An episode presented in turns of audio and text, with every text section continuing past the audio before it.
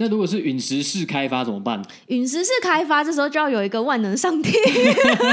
可是陨石就是从上帝那边掉下来的，就是上帝没有让你开发成功，你也别想开发成功。欢迎收听戏骨轻松谈，Just Kidding Tech，我是 Kenji，我是柯柯，在这里会听到来自戏骨科技业第一手的经验分享，一起在瞬息万变的科技业持续学习与成长。我们会用轻松的方式讨论软体开发、职涯发展、美国的生活以及科技公司的新闻和八卦。想要了解矽谷科技业最新趋势的你，千万不能错过哦！Hello，大家好，美国最近开始打第三季的 booster 了。那我们的主持人肯基刚打完第三季回来，来听听他怎么说。我刚打完的第一天，其实一点症状都没有，就是一点点的感觉，微微的手臂酸。然后身体有一点软软的，跟我当初在打第二届的时候完全不一样，所以心里当时是有一点小失望。没想到才过半年，我就从被疫苗认证的年轻人变成被疫苗认证的老人了。对，我记得你打之前还蛮期待，就想说，哎，这一季会不会比上一季还要猛烈？这样可能还可以跟公司请个假什么的。对，我本来想说，哎，如果有症状很严重的话，我就可以说，哦，我刚打 booster shot，身体不是很好，心情不是很好，想要放松一下，所以今天可能不会上线。结果我发现，哎，好像没有理由可以请假了。对，而且刚好我又是 on call，所以那天也是非常非常的忙，然后就干了一堆事情，然后真的到了一天半快两天的时候，就睡了个觉。其实身体就感觉完全没有任何异样了，所以对我来讲，这次打完第三季，其实就跟第二季那个严重的状态差蛮多的。第二季我们两个打完，真的是躺了一天在家里，对，就躺在床上没有办法起来。像我就是头非常非常的痛，真的是起不来。所以我下礼拜也要去打第三剂。其实我还没预约到啊，因为一开房之后预约的人实在太多了，就根本预约不到。所以我是打算 walking，那到时候看看我打的状况如何。那这边其实还是要稍微更正视听一下，因为像我们刚刚是开玩笑，就说哦，其实是老人才会比较没有反应，然后年轻人可能会比较有反应。但是呢，根据我这个不负责任的键盘专家的朋友。其实我就常问他，因为他真的是，即便人不在美国，但是对于各种各国的疫苗政策、疫苗的效力，就是研究的透彻。对，蔡成学同学，我就是在讲你。你干嘛把人家名字抖出来？对，然后他真的很酷，就是我每次只要问他说，哎，比如说 booster 哪一个效果比较好，或是哪一个剂量怎么样，他其实都跟我讲的还蛮清楚的。那他这边有跟我讲说，其实像辉瑞他们最近有跟美国的 CDC 提交了第三季 booster shot 的研究，那其实呢。发现第三季的副作用就明显比第二季副作用少很多，所以其实我们这样是正常的，就是跟大部分人一样，没有像第二季的反应那么显著。哦，所以你也不用太失望了，就并没有被疫苗认证是老人。对，所以我还是一个年轻人，只要心态年轻，这些都不是问题。好，你开心就好。对，然后这边要提一下，其实像辉瑞的第三剂，或是说 booster shot，其实它的剂量跟前两个是一模一样的，所以打的是一样的东西。然后，但是像莫德纳其实是副作用比较强的，所以他们已经把 booster shot 的剂量减到一半，就是只有零点五 G。所以像我那天去打 booster shot 的时候，我就有跟那个护士聊天。题外话，他还蛮正的。所以你讲了那么多，你就是要塞这个梗吗？讲到一位正妹护士，就是人蛮正的，然后又还蛮乐意聊天的。他就跟我分享说，他其实在打第二剂 Modena 的时候，他就发生了很严重的反应，他发烧了快三天。然后发烧到四十一度，然后最后受不了，所以赶快去医院挂急诊。好可怕哦，这个。听起来会吓到哎、欸，如果是发生在我身上的话。对，因为是十一度真的是突破天际，没有听过有人烧这么高的。对，没错。那你还跟正妹护士聊了些什么吗？然后他就说，哦，他明天就是我打的隔天，他要去打莫德纳的第三剂。我就说，哦，希望你没有事，我希望你好好的。你是很想去照顾人家是不是？有什么症状的话可以跟我讲，我可以帮忙。少来，再讲下去我要生气了，还是结束这个话题？好了，不气不气。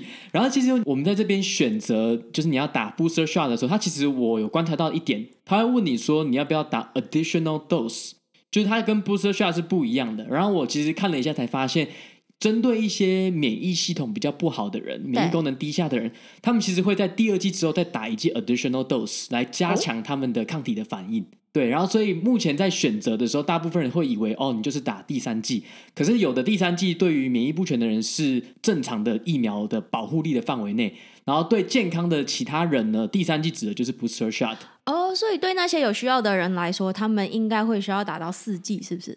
对，但是目前 CDC 还没有针对他们这个族群去说你要打 booster shot，他们还是先把前三季打完，然后他们前三季打完，等于才跟我们一般人两季有一样的防护力。哦，这个好细节哦。没错，这个就是一些冷知识，那提供给比如说在美国或是在其他国家之后会要打 booster shot 的朋友参考。嗯，好，很棒。不过台湾蛮屌的，台湾已经有新世纪高端战士，所以其实已经有人很很超前部署了，可以打很多季这样。嗯嗯嗯，很棒。好，那今天这集呢，其实主题比较特别，是讲数据科学相关的。那通常呢，我觉得在前面的集数里面，大家可能会觉得我很搞诶，都是我在讲。所以这一集呢，为了让科科有好好发挥的空间呢，我们就要让他全权处理这一集，交给你的科科。你为什么要让我压力这么大？我知道你压力已经够大，所以只好再给你更多压力。是不是照顾小孩压力就已经很大了？没错，我觉得我们两个都懂。其实这几天真的有好一点啦。就是我们好不容易开始训练力量睡久一点，然后看能不能睡过夜。因为我们之前都是，诶，他想要吃的时候就给他。所以基本上就是毫无章法，饿了就喂。对，那我们也是跟朋友聊，原来大家一开始都这样了，所以我们其实应该也还好，不是特例。但大家一开始都不知道怎么照顾小孩，所以前一个月的时候，就是小孩饿了就喂他奶这样。但后来跟一些朋友聊，发现要睡过夜的关键就是要先把他的作息固定，也就是他吃奶的时间要固定。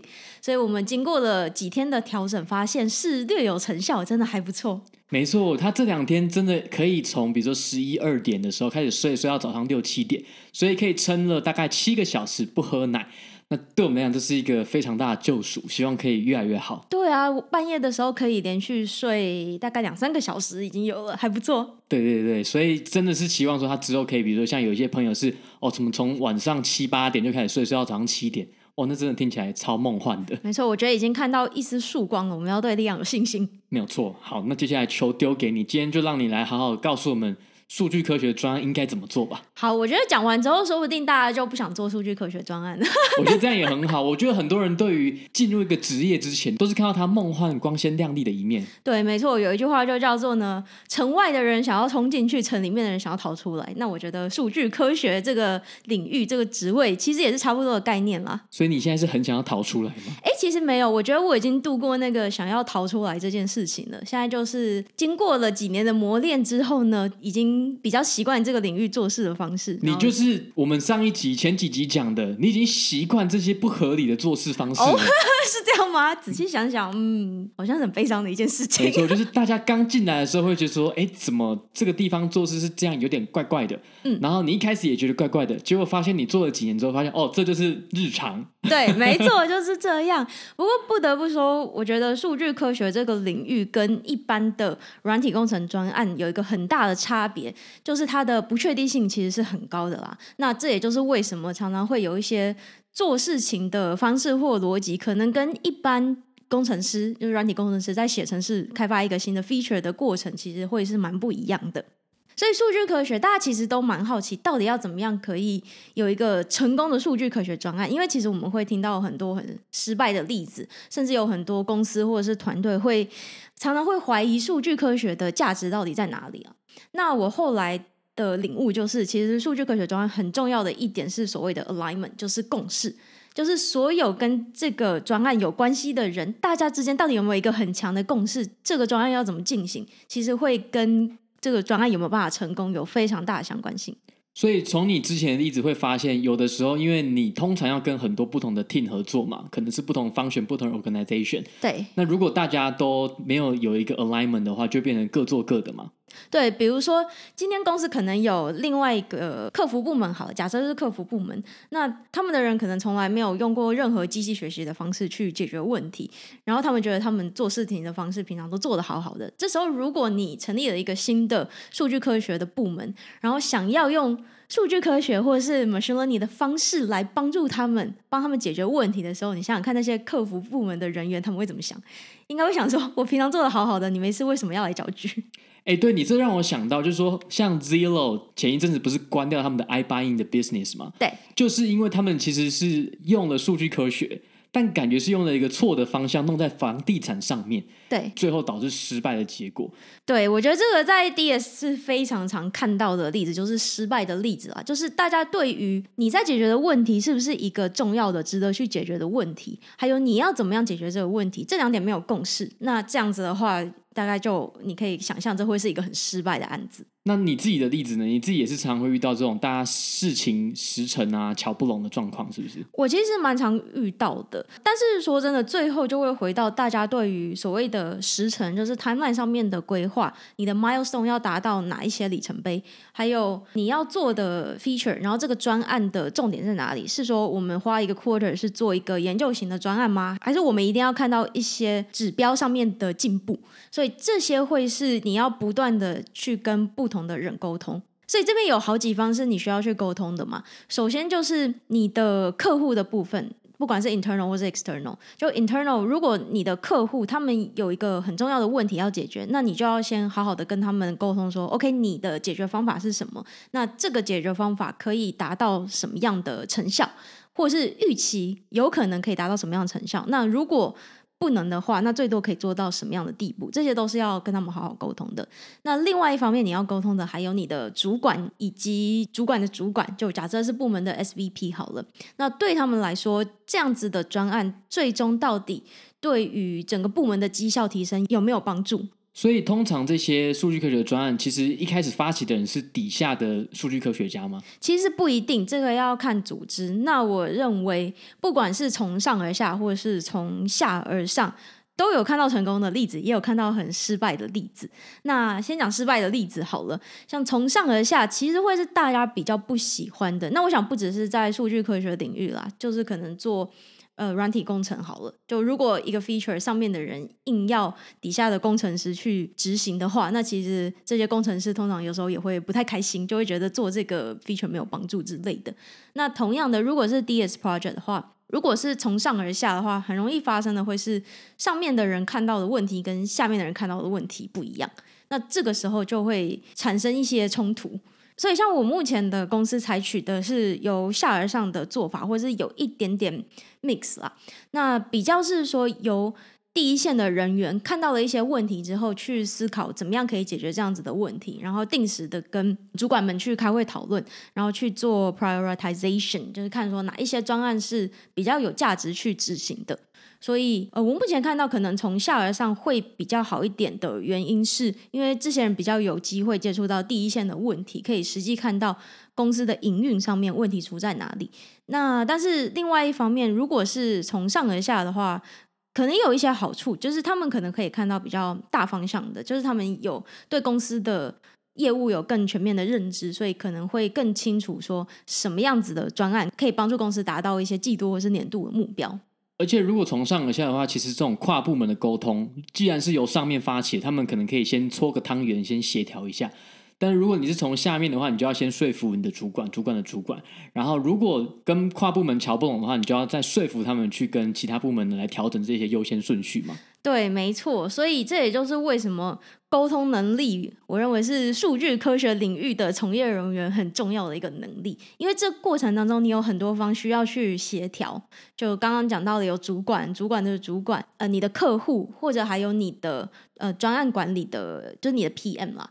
我自己觉得，我自己看过的资料科学家，其实做的事情就很像是软体工程师加 PM 的角色。没错，尤其讲到 PM，真是我的辛酸血泪史。就是你在做资料科学家过程中做很多批验的事情吗？就我以为我在做很酷的演算法，但后来发现我其实是在做一个专案管理。所以这就是跟大家想象的有点不一样。大家以为你会处理最 sexy 的演算法的部分，结果大部分时间你都在沟通协调。没错，所以另外一方面呢，专案管理的能力也会是我觉得很重要的一个能力啦。因为理想上呢，我们都会希望你在执行的专案有一个专门负责这个专案的 PM 来帮你好好的管理嘛。所以这个 PM 就可以帮你管理任何你不想管的事情，都可以丢给他，对不对？就比如说开会啊，然后跟外面的人沟通讨论啊。跟上面的人报告等等，可能都可以丢给这个 PM，你就专心做你的演算法开发就好了。但是实际上很容易遇到的状况是，PM 的人力永远不够。那同时，就算有一个 PM 来帮忙你的专案好了，他通常不会只管你一个专案，他会同时管很多其他的专案，就他会有其他要合作的专案，也要同时兼顾。所以我觉得很难去期望说你的专案有一个专案管理，有一个 PM 来帮你做事情。所以这个时候你就要自己身兼这样子的职务。对，我觉得一开始，尤其像你们很多专案是这种实验性质的，就是 exploration phase，还不太知道说会不会成为一个很正式的专案的时候，一开始就有很多不确定性嘛。对，所以可能在这个情况下就不会有太多的 PM 的 resource 给你们。对，其实这也很合理啦，因为从一个资源管理的角度来看的话，一个还没有很确定性的东西，不太可能一下就。砸非常多的资源跟人力进去协助嘛，所以一开始的时候就会需要自己几乎是全权负责全部的专案，就是从呃案子的发想到你认为要怎么样解决这个问题，当然过程当中要跟客户沟通，然后跟 PM 沟通，跟主管沟通，然后开始执行做一个所谓的 MVP。这 MVP 不是打篮球的 MVP，是 Minimum Viable Product，就是最小可行性产品。来证明，哎，你其实现在已经有一个还不错的解决方案，可以来稍微解决你在面对的一个商业上的问题。它可能不是一个很完美的一个解法，但是至少你要很快的去证明说你其实是可以做到的。那接下来就会，嗯，更可以去得到更多的资源，去找到更好解法。我最近在我们公司内部听到另外一个概念。我们 CEO Pedro 提出来的叫做 Minimum Lovable Product，哦、oh,，Lovable 就是跟 MVP 采取的是不同维度的。OK，MVP 感觉比较多的论述是在于说，你有一个基本的产品，就是比较是 functional requirement，但是它不见得是让产品会让很多人喜欢的。然后，但是 Pedro 的概念是说，我们要做一个 minimum lovable product，它可能不像 MVP 那样的功能那么齐全，但是你会有一个痛点，你可能做到一个 feature 就好了。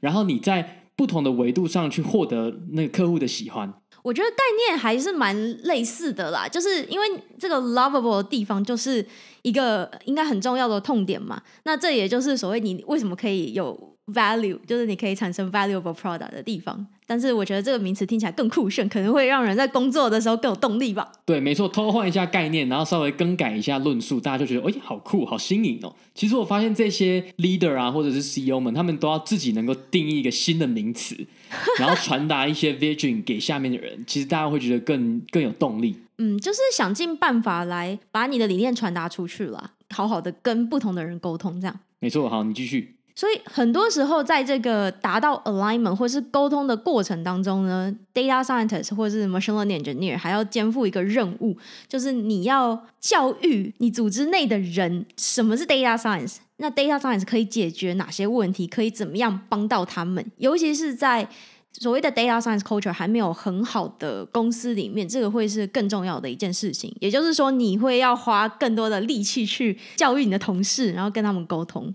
对，因为的确，对于没有接触过数据科学的人，他们可能不确定说，哎，到底 data scientist 可以做到什么样的事情？他们可能根本想不到怎么用你们嘛。或者是他们会把 data scientist 想得太厉害，想得哦，什么任何问题都可以解决，就像魔术一样。哦，对，可能很多时候会有一些误解吧，所以这时候就更需要。比如说，data scientist 在内部做一些教育，做一些宣传，说，哎，我们其实能做到的是什么事情？什么事情会需要 data scientist 来帮忙？没错，所以还有另外一个很重要的点，就是所谓的 expectation management，就是管理其他人的对你的期望啊。简单来讲就是这样，因为大家对于一件事情的期望可能会不一样，就像刚刚讲的，你的客户跟你的主管或你的主管的主管，他们对这件事情的看法如果不一样的时候，你你做事情就会。很无所适从嘛，所以你就必须要在过程当中呢，去管理这些不同人的期望，让他们知道，随时去沟通，让他们知道你的专案到底是要达到什么样的目标，会产生什么样的价值。那过程当中也要随时去注意，他们有没有什么不一样的想法，或者是有没有什么疑虑，或者他们有没有发现了什么问题，是会让这个专案变得不可行。听起来有够累，非常的累。我发现。当 data scientist 就是要常常的沟通，就是要非常频繁的沟通，尤其现在又是一个远距开会的时代，你就会发现你的时间会花非常多在开会上面，或者是跟大家 offline，就比如说你要 send 很多 Slack message。对，我觉得如果你是一个相对比较内向的人，很喜欢就是专注在做自己的事情上面的话。那其实好像 data scientist 会比较辛苦一点，因为你就是要强迫自己跟不同领域的人沟通，不同部门的人沟通。我觉得确实是。那这就讲到另外一个，我觉得大家呃会需要避免的点，如果是要做 data science 相关的话，那就是从演算法或是从资料出发去做事情，那通常呃这样子就会有一个悲剧性的结果，就是只想到技术的部分，只想到用最新最屌最酷的演算法，比如说看了哪一篇 paper，看哪一间公司用了什么样的方法，就想要直接套来用。没错，这样子绝对就是往失败前进啊！就是所以你看到你们公司的专，如果有在这样做的话。这等于是先射了一个箭，再去画靶的概念。对，然后你就发现这个靶离那个真正解决的问题差了十万八千里，这时候就很可怕，就会被 fire。哦，所以你有朋友是被或同事被 fire 的例子吗？诶，其实有遇到过，就是嗯、我不要讲是哪一间公司遇到了，但总之呢，我之前就有遇过一位同事，staff data scientist。那从跟他的相处过程当中呢，可以发现他在所谓的演算法，或者是不管是他的写程式的能力，或者是数理能力，其实都非常的好。就你可以发现他读了很多演算法或者是嗯、资料相关的书，但是呢，你会发现。他谈话当中，他的热情在于可以把这个演算法，一个他新学的演算法，用在哪一个问题上面。但是他不太喜欢去跟其他人沟通，就是他沟通的方式并不是非常的顺畅。那同时，他也不是对这件事情非常的，不要说有热情啦，但是并不是很能顾及到他讲的事情没有办法让对方理解。呃，所以这样子的状况持续久了之后，就会发现。诶，他可能很有热情的去把他研究了一段时间的一个演算法用在解决一个问题上面，然后给客户看，但是客户还是不满意，因为对客户来说，用什么样的演算法不是最重要的事情，可能是诶他们的资料来源本身就有问题，或是这个东西要怎么样让它进入 production，可以真正的每天去运行，然后每天去帮他们产生价值等等。所以时间一久了，当我们的客户发现这件事情对他们来讲没有价值的时候呢，当然主管也会发现啦。所以就在一次公司的大改组当中呢，他就 say 拜拜了，就被砍掉了，就被砍掉了。所以其实真的你要解决的是客户的问题，而不是你想要解决的问题嘛？对，没错。所以这就是为什么，其实，在很多专案，不只是 data scientist，你任何软体的专案，你任何公司的专案，你就是想办法要。找到客户的痛点，不然你就是在解决一个不存在的问题。就是你就是关在自己的小世界而已啦，就你没有真正帮公司创造价值，只能这么说。所以说，这个被 fire 的人，目前的可能的公司是在微软，或是 Intuit，或是 Twitter 嘛，三选一，大家可以猜一下。我是不会讲是在哪一间遇到，但是他目前都不在这三间公司，所以是还好。因为他已经被 fire 了嘛。呃，对啊，他已经被 fire 了。好想要爆雷哦。呃，不行不行，不要爆雷。但总之呢，这也会是一个我觉得想要加入 data science 或者是 machine learning 领域的人要思考的问题，就是如果你的热情是研究演算法，那你想要去的可能会是一个专门做演算法的研究部门，而不是一个在产品部门里面的 data scientist。对，这个其实是有差距的嘛。就像我记得前一阵子有一个听众有问问题嘛，就是说，诶，为什么我们说其实做 data scientist 不见得需要博士学位？但是，比如说像 Google 跟 Facebook，他们在开缺的时候，还是会要求有一些博士学位的限制嘛。那这个其实就是说，有些大公司他们在招的是研究型的 data scientist 或是 machine learning engineer，那当然就需要博士学位嘛。那这些部门在做的事情就是比较偏研究导向的，他们可能就真的是看很多 paper，会去发 conference。会去上面演讲，来告诉他们说，哎，他们现在研究的进展到哪？但是离真的落实在产品身上，这还是不太一样的。那就我自己的观察，大部分的 data scientist 其实不需要做到研究领域嘛，还是需要解决真正的已有的商业问题。对，因为如果是我刚刚讲的跟产品端比较近的 data scientist 或者 machine learning engineer 的话，其实重点在于你怎么很快的去解决一个商业上面的问题。那这个时候，通常你的工作不会是你要去钻研一个演算法，或者是改进这个演算法。你要做的事情是，你怎么样去把现在已经有的东西应用在解决你现在商业问题上面，然后很快速的去证明说这个方法是有用的。对，即便是很简单的演算法，只要它能够解决商业的问题，那它就是一个好方法。没错。那所以像刚刚举的这个例子呢，其实我这位前同事他就是有 PhD 学位的，那也可以发现，其实他的热情应该在于去钻研这些演算法方面。所以我会觉得像他这样子就很适合去研究部门做 research，然后发 paper。对，所以我觉得很多时候大家还是要哎想清楚说自己有热情的所在在哪，然后对应到适合的职缺啦，并不是一样的职缺都适合所有的人嘛。所以想清楚自己哎喜欢的是什么，然后找到对应的公司对应的缺，那才能够更好的发挥你的长处。对，所以。像 data scientist 也有很多不同种类型的 data scientist，这也就是为什么我还蛮鼓励大家要去深入的研究一个职位，它开缺出来之后，它实际上的工作内容是什么？这个工作内容真的是你每天想要做的事情吗？这个其实还蛮重要的，就是你越了解自己想要做什么，然后还还有这个职位要做什么，那中间到底有没有一个落差，其实会影响你之后真正在工作时候的满意程度。没错，而且像刚刚讲了，其实很多时候你一开始的解法不会是一个很难的解法，你可能是一个很简单的解法，但是就可以解决一个很大问题了。比如说，呃，我记得如果是在学 machine learning 的话，一开始会教的 model 就是所谓的 linear regression 嘛，那大家可能都觉得这个是一个最简单的演算法，就是线性回归嘛。对，没错。但很多时候呢，其实可能很多问题你用一个 linear regression 你就可以解决了。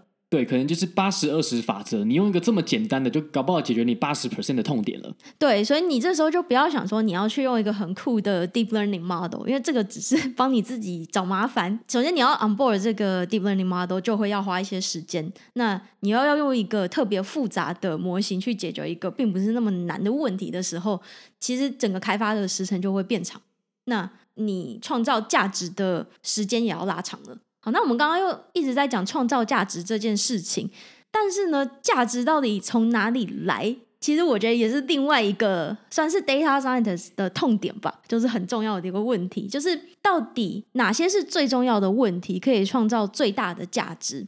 那我觉得很有趣的是，我之前在面试的时候，其实也面了蛮多不同的公司嘛，然后在面试的过程当中，我都会问他们一个问题，就是你觉得现在你的 team 遇到的最大的难题是什么？那大概百分之八十的人都会跟我说，我们现在呢要想办法去证明我们的开发出来的东西是有用的，或是我们要想办法去找出目前公司需要 machine learning 的地方在哪里。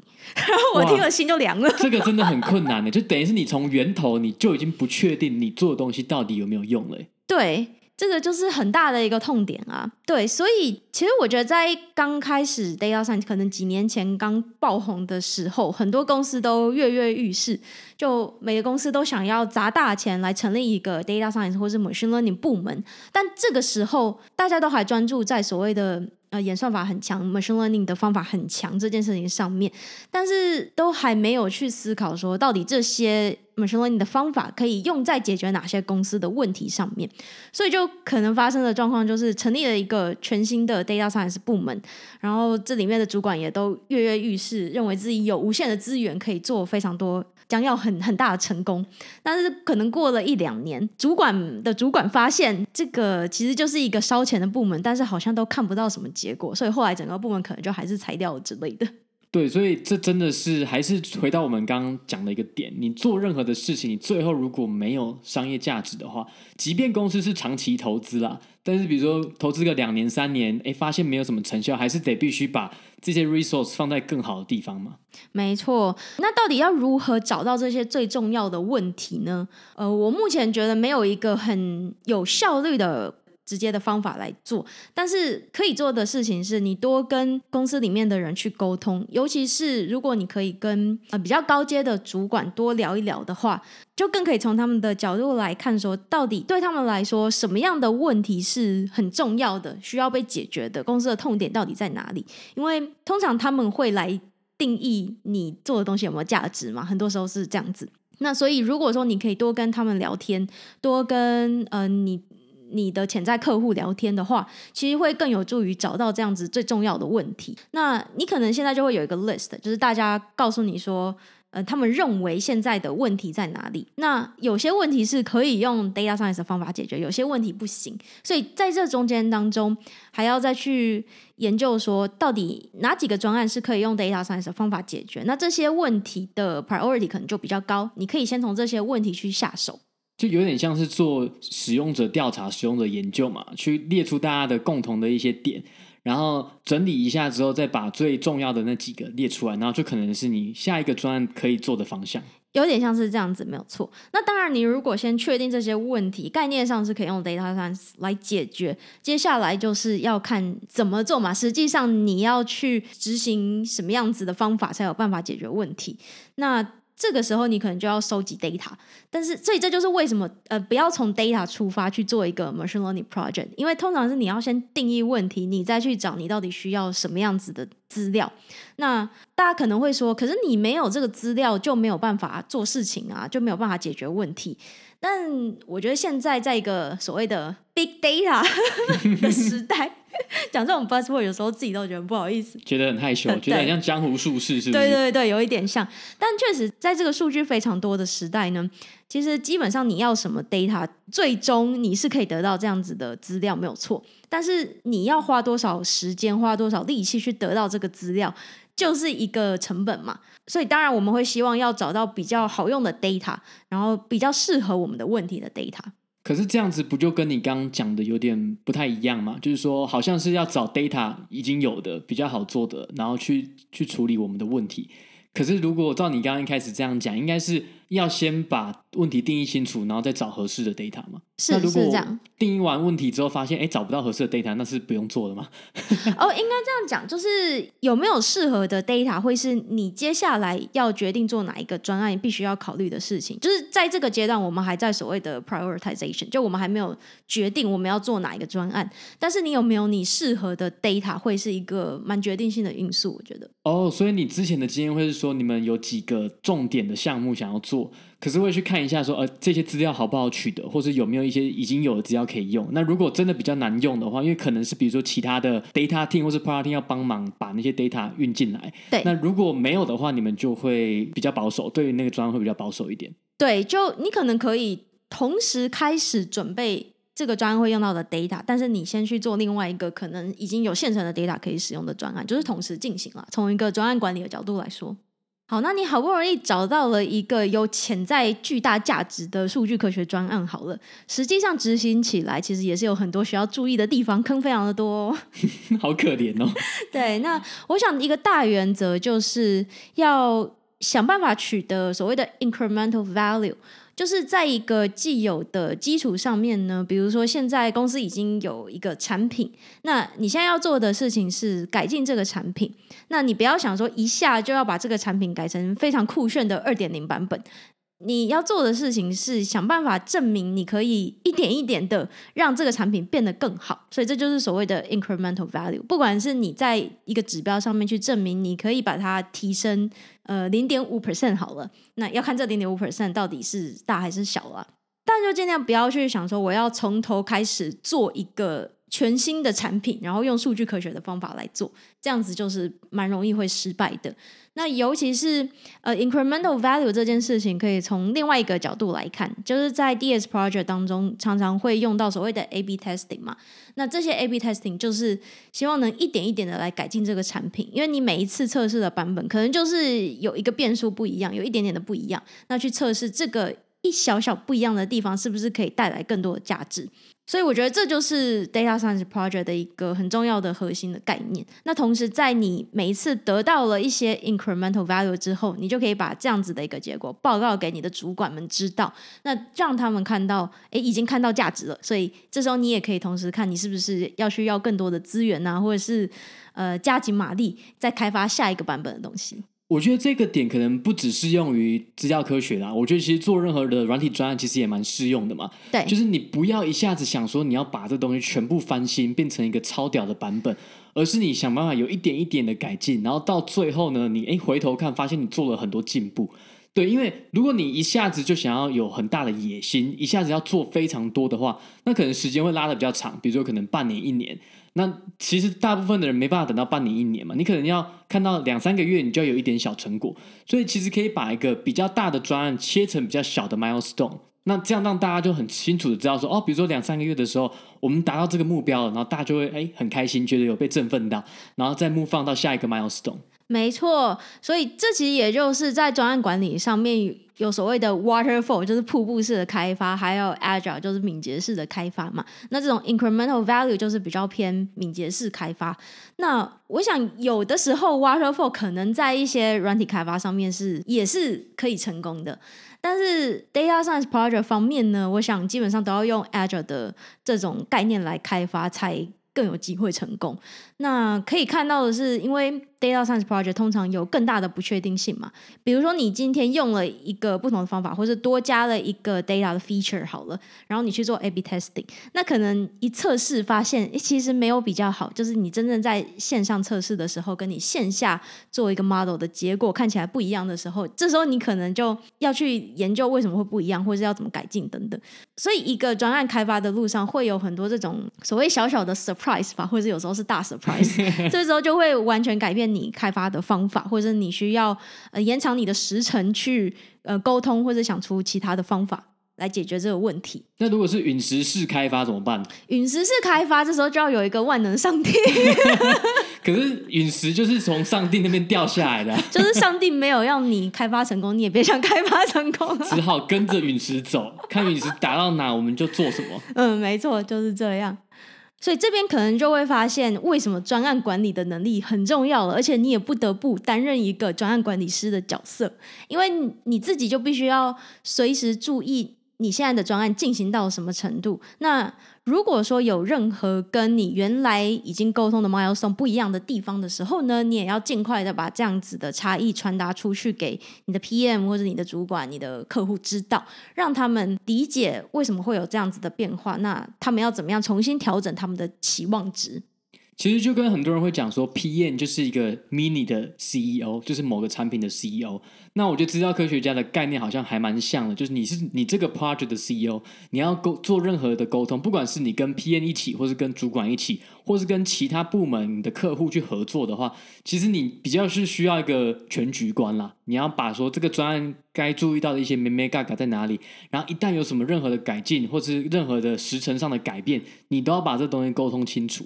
对，没错。那我想到目前为止，我们其实非常强调沟通的部分啦，并不是。是说一些硬实力不重要，其实那些也是非常的重要。就你对于呃 data science 的背后的演算法，或是对于呃 feature 要怎么样去建立，其实这些都是很重要的所谓的硬实力。但我我认为这些都是你比较可以从书上去知道，就你比较可以靠自己的力量，或是说呃，我觉得尤其像我们亚洲的学生，好，其实在这方面的底子都是蛮好的。就是大家都非常的认真学习这些演算法，尤其有很多网络课程，或者是在学校的时候就已经修了很多相关的课程了。但是关于软实力这部分，还蛮容易被大家疏忽的，或者是我看到实际在工作上面的时候，会让大部分的 data scientist 或是尤其是新进的 data scientist 会觉得非常挫折的地方，因为大家之前在学校的时候，其实并没有机会去练习这方面的能力，但其实这方面的能力在实际的职场上面会是非常重要的一个因素。对，因为学校都是在讲说教科书上的问题嘛，所以都是已经完整的定义好了，比如说这个演算法应该怎么做，这个程式应该怎么开发。但是实际上，在业界工作的时候，真的沟通，我还是觉得是最重要的一件事情。就除了技术以外，最重要的一件事情。对啊，所以我就会看到很多新进的 data scientist，好了，他们可能会觉得很挫折，就是明明是要来做很酷的演算法，为什么我要花这么多时间跟一些没有办法沟通的人沟通？然后就会产生退意，就会这时候不管是想要换组或者是换公司，其实。都蛮常看到的。欢迎来到真实世界。那事实就是，你换了组或换了公司，类似的问题一定会发生啦。对，只是程度问题而已。没错，这也是我的心酸血泪史的部分。就我发现，该来的还是逃不掉的，所以要好好的面对这件事情。就是呃，沟通能力还有专案管理的能力，其实是你不得不去面对，而且其实会对你的职业帮助很大的一个能力。那如果给你一个机会，回到五年前或者是六年前，告诉那时候的自己，哎，你要不要踏入这个资料科学的领域？你会怎么决定？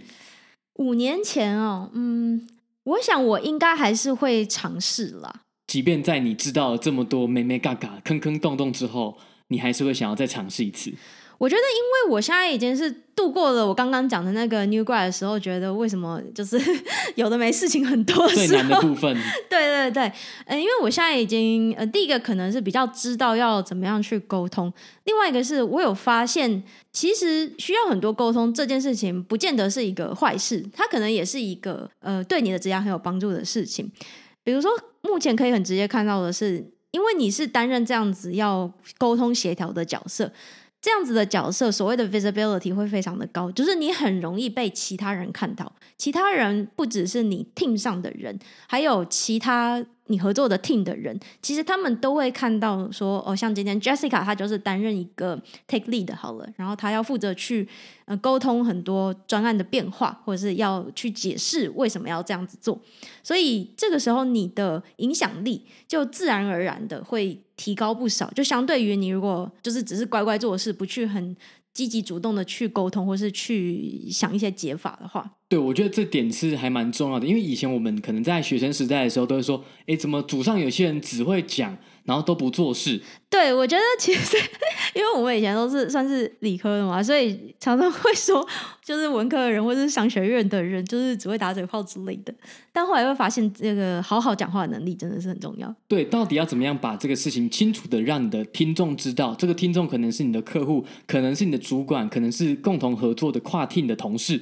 那这一点真的是超级重要，因为在实际上工作中，你不太可能一个人完成所有的事情，所以。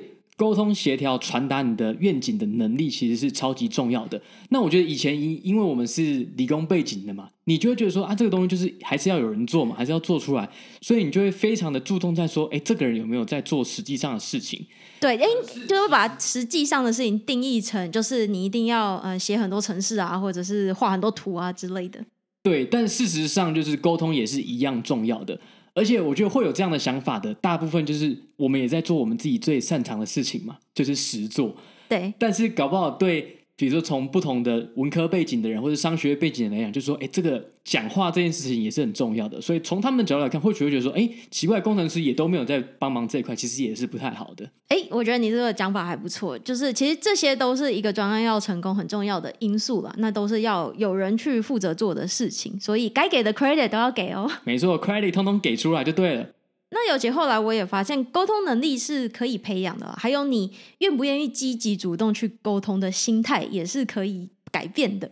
因为其实我刚入职场的时候，我其实还蛮害怕沟通这件事情，因为第一个英文可能讲的没有那么的好，第二个会有点懒得去做这件事情，因为就是还是比较想要多做实作的部分，你很懒得去写很多 email，或是去写很多 Slack message，或是参加很多会议等等，会觉得在浪费时间。对。但后来我会发现，因为这些是很重要的事情，所以会嗯 push 自己去多做一些这样的事情。那做久了，其实也会发现可以从中得到成就感了。就尤其是你可以从中，比如说跟同事培养感情，或是让他们知道有哪些是你擅长的事情的时候，其实成就感还是会油然而生的。所以我也是想要鼓励大家，如果你平常不喜欢去积极的沟通，其实这个是可以转变的一个心态啊。如果你认知到这件事情其实很有价值的话，而且说实在，你在沟通的过程中，其实你会学的更多。对，像我自己其实偶尔也是会懒懒的嘛，就是会觉得说啊，就是还要特地花时间跟大家讲。但是其实你为了准备这些，比如说。Tech Talk 啊，或者是这些会议的时候，诶，你会逼迫自己想得更清楚，然后沟通解释得更清楚。所以，不管你是透过比如说 meeting 的形式，或者是写文件的形式，你都强迫自己去思考，说你现在在做的事情是不是对的。那这某方面对你来讲，其实都是一个加分，都是一个进步。嗯，是的。好，那回到演算法的部分，好，我想大家还是会很疑惑说，诶，但是觉得。演算法的学习也是很重要啊，或者是一些硬知识的学习。那到底这中间怎么样去衡量？说我要花多少时间在沟通上面，花多少时间在实作，花多少时间在精进自己的能力上面？那我觉得一个原则是，你可能要知道现在最先进的。技术是什么？尤其是在你工作的领域，比如说你今天是广告业，或者你今天是呃金融业，或者是你今天是在嗯、客服业好了，就是这些不同的领域会有比较特定他们会遇到的问题的类型。那这些问题的类型可能会有比较适合去解决的演算法。那这样子的情况下，你就会要特别去针对这些适合的演算法去做更深入的研究。就你可能要更知道说，嗯，比如说你今天要写一个 chatbot 好了，一个客服聊天机器人，那目前最先进的方法是哪些？那有哪些工具是可以让你去套用这一些工具库的？那但是你需不需要去知道，嗯，比如说一个生成对抗网络，它有哪几种变形？那比如说。A GAN 跟 B GAN、C GAN 或是到什么 W GAN 之类的，它们中间差在哪里？用在哪些情况下？如果你今天不是做这类型的研究，或者是你所做的问题并不是特别要用到生成对抗网络的话，其实我会认为你就不需要花太多时间去深入的看这些论文，因为其实看这些论文很花时间。那如果你没有办法用在工作上面的话，其实就算是一个你的 side project 了，你自己的个人兴趣。那在面试的时候。其实也不太会被问到，因为你的面试官可能应该也不会比你懂。对，因为真的太多东西可以学了，所以不见得面试官懂你在学的那些东西。对，所以我觉得大原则是，嗯，对于某一种特殊的演算法，你对它的基本还是要知道。比如说，如果今天是深度学习好了，你就不需要知道刚刚讲的不同的生成对抗网络它有哪几种变形，但是你还是要知道基本的，比如说 gradient descent 有哪些。Gradient descent 的方法，就是比如说有 mini batch 或者是 stochastic gradient descent 等等，这些已经算是比较基础的，大家都应该要有的尝试。那你就要必须要有同样的知识。这时候听到这边的听众说：“靠，我不知道在讲什么。”没关系，我只是举个例子，就是如果是 data scientist 或 machine learning engineer，你也到底要学哪些事情，或是要知道哪些事情？那像嗯，比如说如果是呃 forecasting model，通常都是 time series。Model 嘛，就是在用预测的时候，你要用时间序列的方法。那这些都是比较特殊专门的东西啦。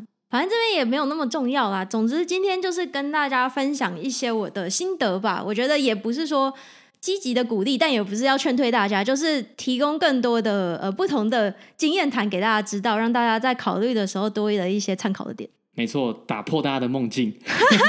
对，就是不要把这个 data science 想成太梦幻，反正呢，它就也是一个工作的一种。好，那我们今天就聊到这，希望这一集的扎实内容大家会喜欢。我们下集见喽，拜拜，拜拜。